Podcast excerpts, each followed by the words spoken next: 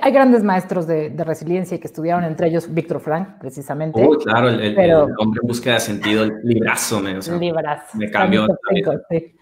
Totalmente. Pero bueno, resiliencia es justo esto, esta capacidad que tenemos los seres humanos de encontrar cómo sobrellevar la adversidad, cómo pasar de una crisis, cómo pasar de, un shock y reponernos de esto, pero así ya con un plus y tú serás al pastel, encuentres una lección de por medio, que encuentres un aprendizaje, un crecimiento después de esto. Eso para mí sería resiliencia. Ahora, si lo quieres poner en mis propias palabras y yo como se los digo a todas las personas con las que trabajo es, siempre tratemos de encontrar la manera de hacer lo mejor de la situación.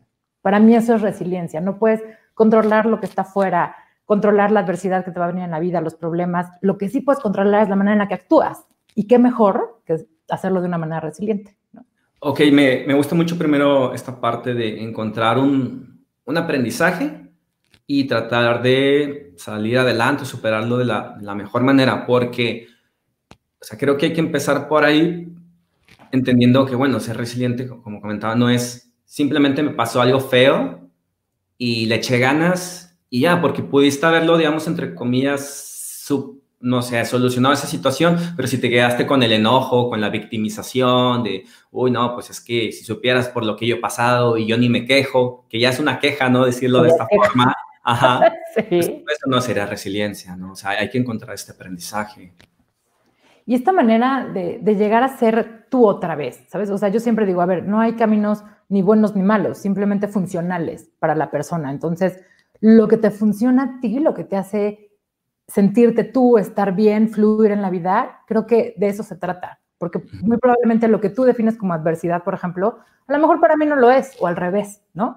Cada quien tenemos nuestro camino, nuestras percepciones. Ves que uno de los primeros conceptos que nos enseñan a los psicólogos es percepción, ¿no? Depende de dónde estés parado, es donde cómo estás percibiendo y, y viviendo el mundo. Entonces, híjole, definir adversidad sería muy complicado porque pues cada quien tiene su definición de adversidad y a lo mejor un problema muy grande para mí es muy pequeño para ti, pero no tiene por qué ser más o menos importante, ¿no? Y de eso se trata. Ahora, eh, también hay otras dudas que tengo respecto a la resiliencia, eh, porque pues, si bien es, un concepto de la, psicología em, y lo podemos desarrollar con la, con la psicoterapia, mm, no siempre o no necesariamente tendrá que ser con la psicoterapia o es por las situaciones de la vida o por otras herramientas. ¿Cómo se podemos empezar a desarrollar esta, este tipo de habilidades o qué nos llevan a que una persona sea resiliente o no?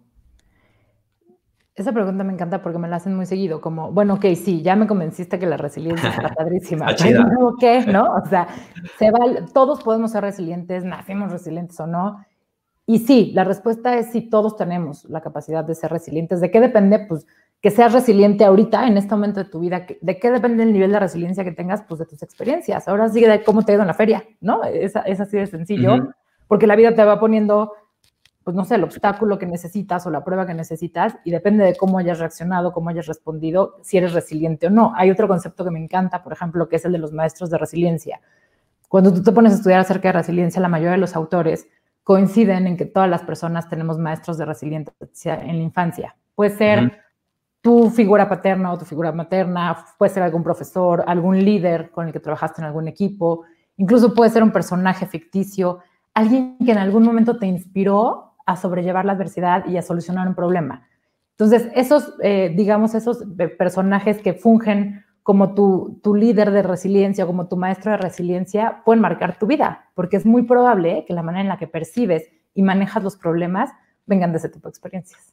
Y ahora que hablas de, de estas ciertas figuras, o pueden ser personajes ficticios o no, imagino que también ahí juega un papel súper importante eh, el tema espiritual, o sea, como estas personas que quizás tienen un rol, ¿cómo decirlo?, como, como guías espirituales, o sea, personalmente hubo un momento en mi vida como, como cualquiera, ¿no? Que atraviesa alguna crisis y a mí lo que me ayudó y, me sigue al día de hoy ayudando fue encontrar el budismo. Y dentro del budismo yo encontré guías de, no solo de, meditación, sino propiamente de vida, de espiritualidad.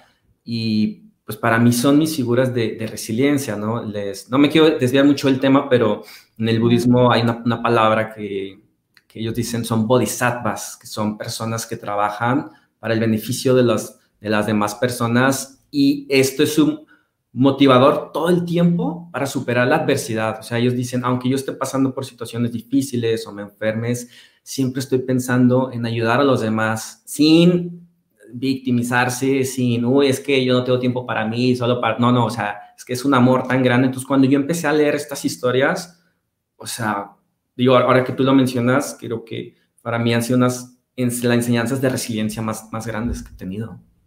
Y me parece súper importante porque a veces lo hacemos o lo percibimos de manera inconsciente, ¿sabes? Pero si yo te me pongo, digo, ahorita ya me lo contestaste, pero a, a, las personas que están aquí, si yo les pregunto a quiénes admiran o quiénes los inspiran o qué historia leyeron a lo mejor que dices, híjole, ese personaje me marcó, muy probablemente venga por la manera en que resolvió algo en su vida. Sí. Algo en su vida que te inspiró. Y eso también va de la mano con la resiliencia. Por eso se dice que son tutores de resiliencia. Sí, y por eso también me, me, incluso me puse contento cuando mencionaste Víctor Frank, ¿no? Que, que también digo, un periodo antes en mi vida. Entonces, cuando yo leo, digo, oye, si este cuate que perdió a su familia en, en, el tema de la Segunda Guerra Mundial por, por el tema del nazismo, si no mal recuerdo, mueren sus hijos, su esposa, luego él llega a, Estados Unidos, todavía comparte su experiencia y rehace su vida, es como, wow, o sea, qué fortaleza y todo pues para impactar al final, eh, o sea, la logoterapia y su método, el análisis existencial, pues ha tenido un, impacto positivo en millones de personas y, y, en la psicología, ¿no? Entonces, digo, ahorita voy conectando, como que lo hablo en voz alta, porque, ah, claro, son ejemplos de resiliencia, o sea, no lo había visto desde desde ese punto de vista. Y Frank lo, lo define perfecto. Eh, Frank, justamente, papá de la logoterapia, sí. lo que te dice es eso, encuéntrale sentido a lo que estás haciendo. Y para mí es una de las principales herramientas para ser resilientes. ¿Por qué? Porque es, yo siempre les digo, en lugar de preguntarnos por qué, que es esta parte de, de que decías de lamentarte, de vivir en el papel de víctima, de, en lugar de preguntarte por qué, pregúntate para qué. Si tú haces ese pequeño cambio en la pregunta, las respuestas que vas a obtener se van a acercar mucho a lo que estás buscando. Cuando tú hablas de un por qué, te estás yendo a la raíz de las cosas, al pasado, a las razones por las cuales estás aquí. Y probablemente muchas veces ni siquiera las vayas a encontrar. Si tú lo cambias por un para qué, le estás dando sentido a tu vivencia ahorita, estás hablando del futuro, puedes planear, puedes crear. Entonces, ese es un excelente tip para ser resiliente, por ejemplo, en lugar de estar en el ¿por qué me pasó a mí? ¿Por qué esta enfermedad? ¿Por qué esta situación? ¿Por qué, no sé, te divorcio? ¿Por qué este cambio? ¿Por qué? Pregúntate para qué. Esta situación está en tu vida para algo, no por qué, para algo. Si le puedes cambiar el sentido, es muy probable que las respuestas que encuentres vengan desde una raíz resiliente. Me encanta porque entonces la resiliencia es, tiene este elemento muy introspectivo, es decir, pensaba que quizás era como un tema, o sea, no lo veía tal cual, ¿no? Pero quizás como de aguantar, ¿no? Porque se habla mucho de, ah, o sea, superas la adversidad, como si viene el golpe, lo aguantas y sales adelante, pero va mucho más allá, o sea, es, ¿por qué llegó ese golpe? Y como comentar, ¿qué aprendizaje me está dejando, no? Y ahorita que hago una retrospectiva de, de mí mismo, digo, ah, claro, o sea, mencionando eh, un ejemplo, cuando... Eh, hay relaciones de pareja que, que, he tenido y, que terminan y pues claro, el, duelo pues, tiene su proceso de, eh, pues que te duele. Pero he tenido estos momentos de introspección donde digo, ah, claro, o sea, aprendí, mucho de yo como pareja y como persona, cómo soy. Entonces esto me ha llevado a que cuando vuelva a empezar una nueva relación, puedo yo mismo esforzarme en esto, sé cuáles como mi cosas en las que me faltan mejorar y pues creo que eso es también una forma de ser resiliente, ¿no? Y además, también yo creo que dependiendo del momento de vida en el que estés, eres más o menos resiliente, ¿no? Pero, pero yo encontré en el concepto de resiliencia y, en este sentido de tener una actitud resiliente, una paz. Ahorita hablabas de la espiritualidad y la importancia, o sea, no se trata de hablar de una religión o de, o de un tema este, católico, de una religión, pues, sino más bien como, como pensar en, en qué crees o a quién eres capaz de entregarle las cosas cuando ya sientes que ya no puedes más. Claro. a la vida, a una energía, a una figura, no importa, pero a veces este simple hecho de decir, te juro que ya no puedo, en este momento lo suelto y dejo que fluya porque ya en mi control no está saliendo, es muy importante y para eso nos sirve la espiritualidad también. Desde el lado, desde la perspectiva, desde los lentes de la resiliencia, decir, a ver, se vale ceder tantito el control, ¿no? Se vale decir, con esto sí ya no puedo, y a lo mejor lo que se está esperando de mí en esta situación es que precisamente suelte el control. Eso también es ser resiliente. Sí, y es que el tema de la espiritualidad es, como yo lo veo, te ayuda a darle significado a, a, tu vida y a tus hechos. De nuevo, no es quien diga, no, ese no es tema para mí, perfectamente.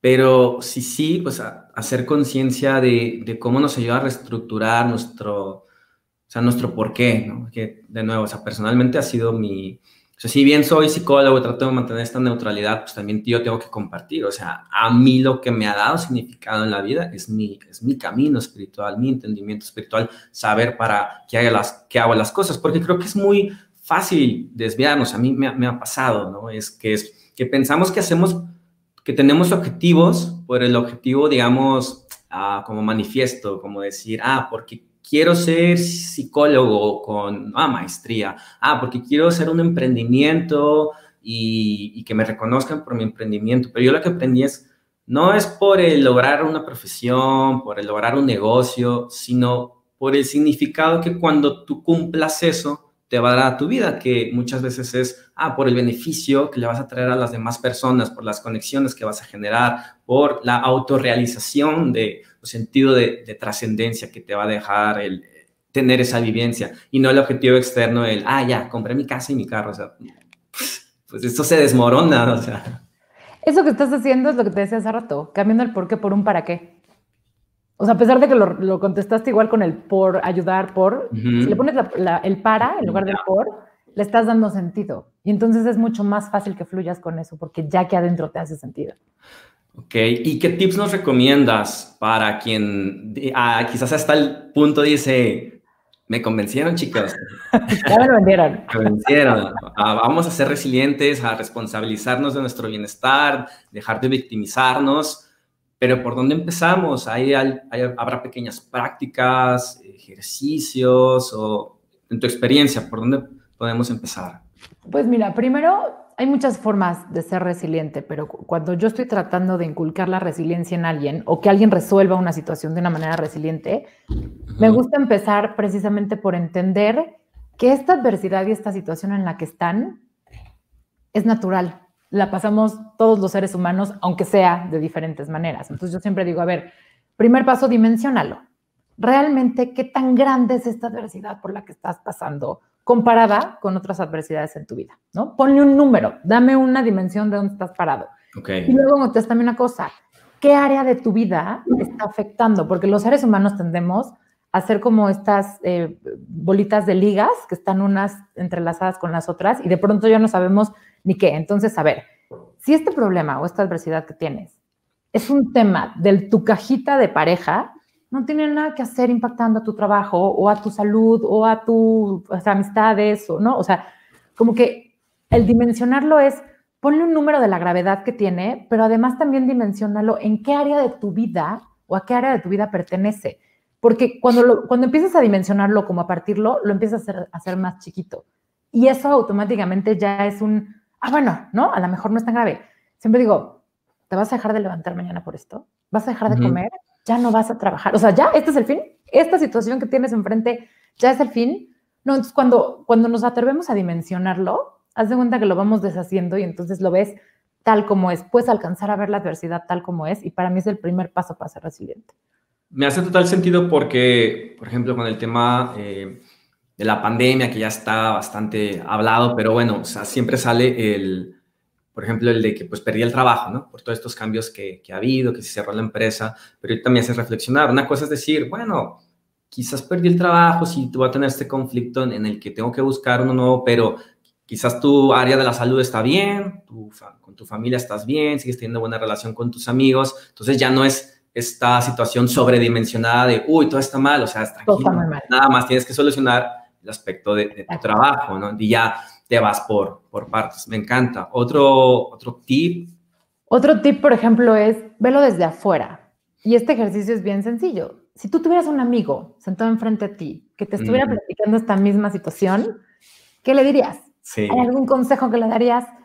Algo que a lo mejor te permitirías ver diferente si no estuvieras tú metido en esta situación. Tú lo sabes, como psicólogo, es uno de los ejercicios más confiables que puedes hacer, ¿no? Si te das ese minutito de decir, híjole, si no fuera yo el que está metido en esta situación, porque a ver, hay un dolor de por medio, porque me está lastimando, porque me está frustrando, porque me está enojando. Si le logro quitar esa emoción y lo veo desde afuera, ¿qué respuestas puedes encontrar para solucionar esto, no? Me da risa porque a veces hago ese ejercicio conmigo mismo y siempre me imagino diciéndome, relájate, Racine, relájate, no, sí, no, tú y tus proyectos no son tan importantes, todos estamos en lo mismo, ¿no? Y ya es como, ah, ok, me relajo. Y luego yo, no, pero es que, pero tienes razón, ¿sabes? Hay que vernos como desde una tercera persona y no desde considerarnos el centro de la situación que, que está sucediendo. Totalmente. Y eso me lleva, por ejemplo, al que sigue, que es flexibilidad. Mm. Con el 95% de las, de las personas que tú les preguntes, ¿qué tan flexible eres? Te van a decir, súper flexible. hombre, yo, cero cuadrado, soy súper flexible. Y no es cierto, la mayoría somos mucho más cuadrados de lo que creemos. Entonces, la pregunta sería, ¿qué pasaría si te dieras permiso de romper estas creencias y estos patrones que traemos muy marcados? Te dieras permiso de pensar diferente, de ser un poquito más flexible a esto que te tiene atado. ¿Sería que puedes encontrar más soluciones a lo que estás pasando? No sé, pienso. Sí, seguramente. ¿Cuántas veces no, no, hemos escuchado el, no, pero es que yo, o sea, necesito específicamente este trabajo o, o es que necesita, o sea, como que nos ponemos algunas metas y objetivos, lo cual está muy bien, pero tener esa flexibilidad de que es que tu contexto de vida te está diciendo que puedes resolverlo de otra forma, ¿no?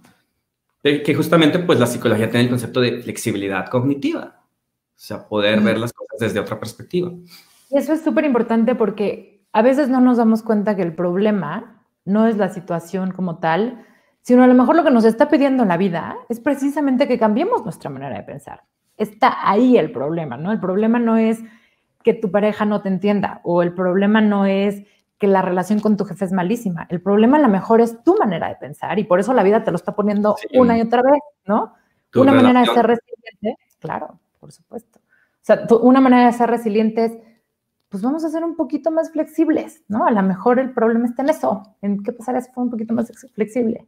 Sí, y antes de pasar al siguiente punto, me, me viene a la mente mucho, eh, yo cuando tengo la oportunidad le digo a la gente, no, nunca digas frases como, es que tú no me conoces enojado, como si fuese algo para presumir. O sea, deberíamos de decir, es que no me conoces de buenas, ¿sabes? Como si me conocías de ver lo que soy capaz de hacer, pues como esta falta de flexibilidad mental de decir, oye, espérate, o sea, no te autoidentifiques con que tú eres el enojón o el, es que yo siempre tengo la razón. Es, o sea, bajarle a esa, a esa rigidez. Total, porque además te libera, ¿no? Que también creo que es un tema cuando, los seres humanos tenemos un problema o percibimos adversidad, una de las primeras cosas que perdemos en nuestra mente, porque no necesariamente la perdemos, es la libertad de tomar decisiones, de tomar acciones o de actuar como quisiéramos.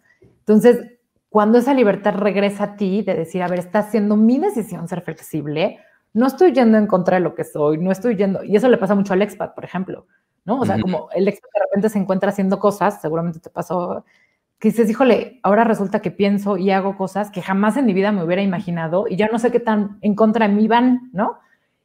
Si te das permiso de entender y de ser flexible, que también eres tú, que esos nuevos pensamientos, que esa nueva forma de actuar, también son parte de ti y no tienen nada de malo, puedes sentirte libre otra vez, ¿no? En la libertad de decir, ah, bueno, no, sigo siendo yo, no son las consecuencias las que me están llevando, y entonces puedo seguir actuando conforme a lo que soy, mis valores no se perdieron. Y también el tema, porque has, mencionado a lo largo de la charla de hoy, el, justamente como el dejar de ser yo, el, conflicto que a veces podemos vivir, que pues, pasa mucho cuando estamos en otro país, como, como ya no me siento yo, que también puede pasar si sigues aquí en tu ciudad, pero si perdiste tu trabajo, si cambiaste pareja, viene esta sensación de ya no soy yo. Pero aquí también la flexibilidad, creo que juega este papel de, entender, pues que el yo al final es un proceso en el que con una concepción, evidentemente del yo de nosotros mismos, con la cual nos identificamos, pero es un fenómeno cambiante momento a momento. O sea, el yo no es algo fijo y es súper fácil de demostrar, como decir, oye, pues cuando tenías 10 años, ¿con qué yo te identificabas? Pues con el niño de 10 años que le gustaba el Nintendo y cuando tenías 25 años quizás te identificabas con el yo del, del, joven, con energía, emprendedor y quizás cuando tienes 40 años, o sea, todo el tiempo, y no solo con el pasar de los años, a veces de un mes a otro nos identificamos con, con un yo distinto y es ahí donde traigo el tema de la flexibilidad, o sea, saber que, que siempre va a cambiar, solo que a veces nos aferramos a, ah, es que ya no, Em, no sé, es que antes tenía más energía para hacer este tipo de cosas, bueno, pero a lo mejor ahora ya no, porque tus intereses son distintos o tu, tu contexto. O porque tu energía se depositó en otro lado, mucho más productivo que hoy decidiste, ¿no? Claro. Sí, totalmente. ¿Y qué más? ¿Qué más, eh, Fab? ¿Qué otros tips? Uno de mis favoritos. Utiliza el humor. Y eso el mexicano somos expertos en hacer eso, ¿sabes? O sea, como esta parte de ya nos reímos de nuestra propia tragedia, ¿no? oye, de contar chistes en los, en los funerales, de verdad que ah, me ha pasado, creo que en todas las situaciones, o sea, eh, por ejemplo, el, el, año pasado fallece el amigo de, de, uno de mis mejores amigos. Y pues voy un poco preocupado, o sea, pensando, dije, híjole, pues cómo va a estar el, el ambiente, ¿no? O sea, pues, pues son funerales es, en todos, ¿no?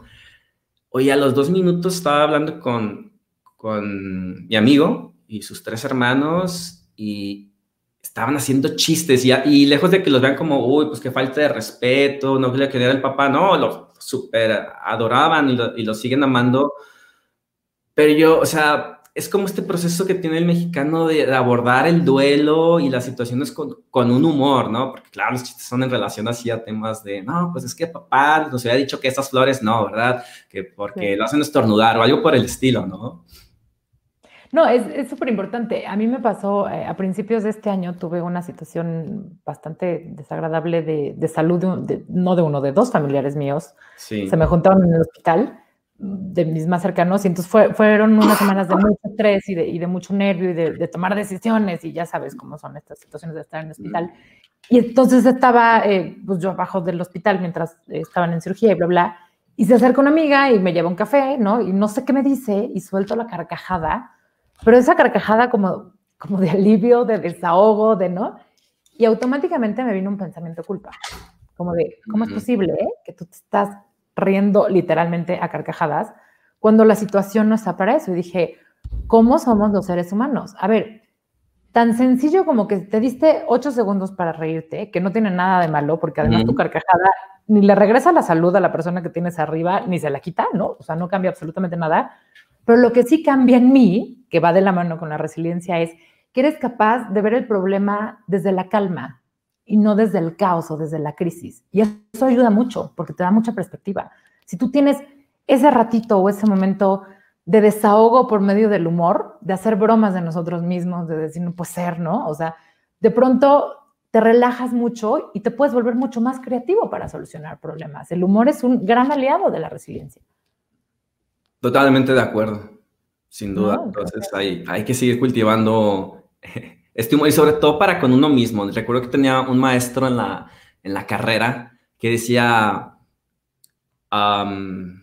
como interpretense a ustedes mismos, o sea, como si tú fueras un personaje que estás actuando, o sea, exagerando tus gestos, ¿no? Y nosotros, ¿cómo? Y decía, sí, sí, miren, y se salió del salón y entra y empieza a hablar es que suena un poquito extraño, como él, pero como exagerando.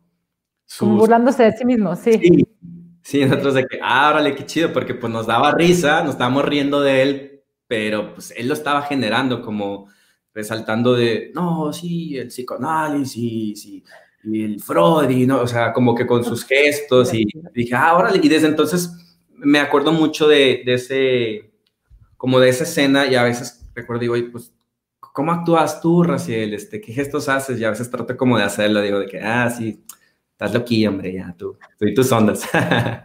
Yo también, mis amigos se ríen mucho porque siempre les digo, es que yo me caigo muy bien a mí misma. O sea, yo de verdad disfruto mucho mi compañía porque me cuento chistes sola, ¿no? O sea, Oye, de repente, Perdón, es que de repente me río solo. Este, aquí en, el, apartamento no tengo roomies, de repente estoy cocinando y me acuerdo o me invento una conversación y me río y digo, oye, no, hombre, si alguien me está espiando por ahí, va a decir, oye, no, está, está loquillo. pero, pero bueno, tiene su parte de, de más que de locura, de, de tener salud mental.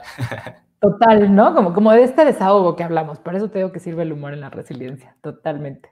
Ok, antes de pasar ya al segmento de de preguntas que por ahí empiezan a ver algunos comentarios de la audiencia. Fa. Eh, ¿Hay algún, algún punto o, conclusión respecto a la resiliencia que te gustaría mencionar?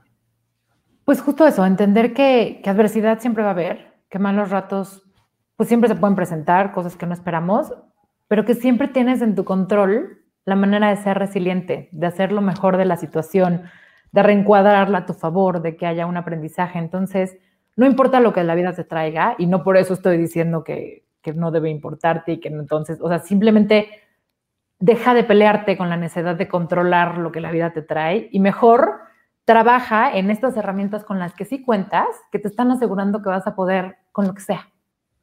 Porque de eso trata de ser resiliente. reírnos de nosotros, ser flexibles, cambiar nuestra perspectiva.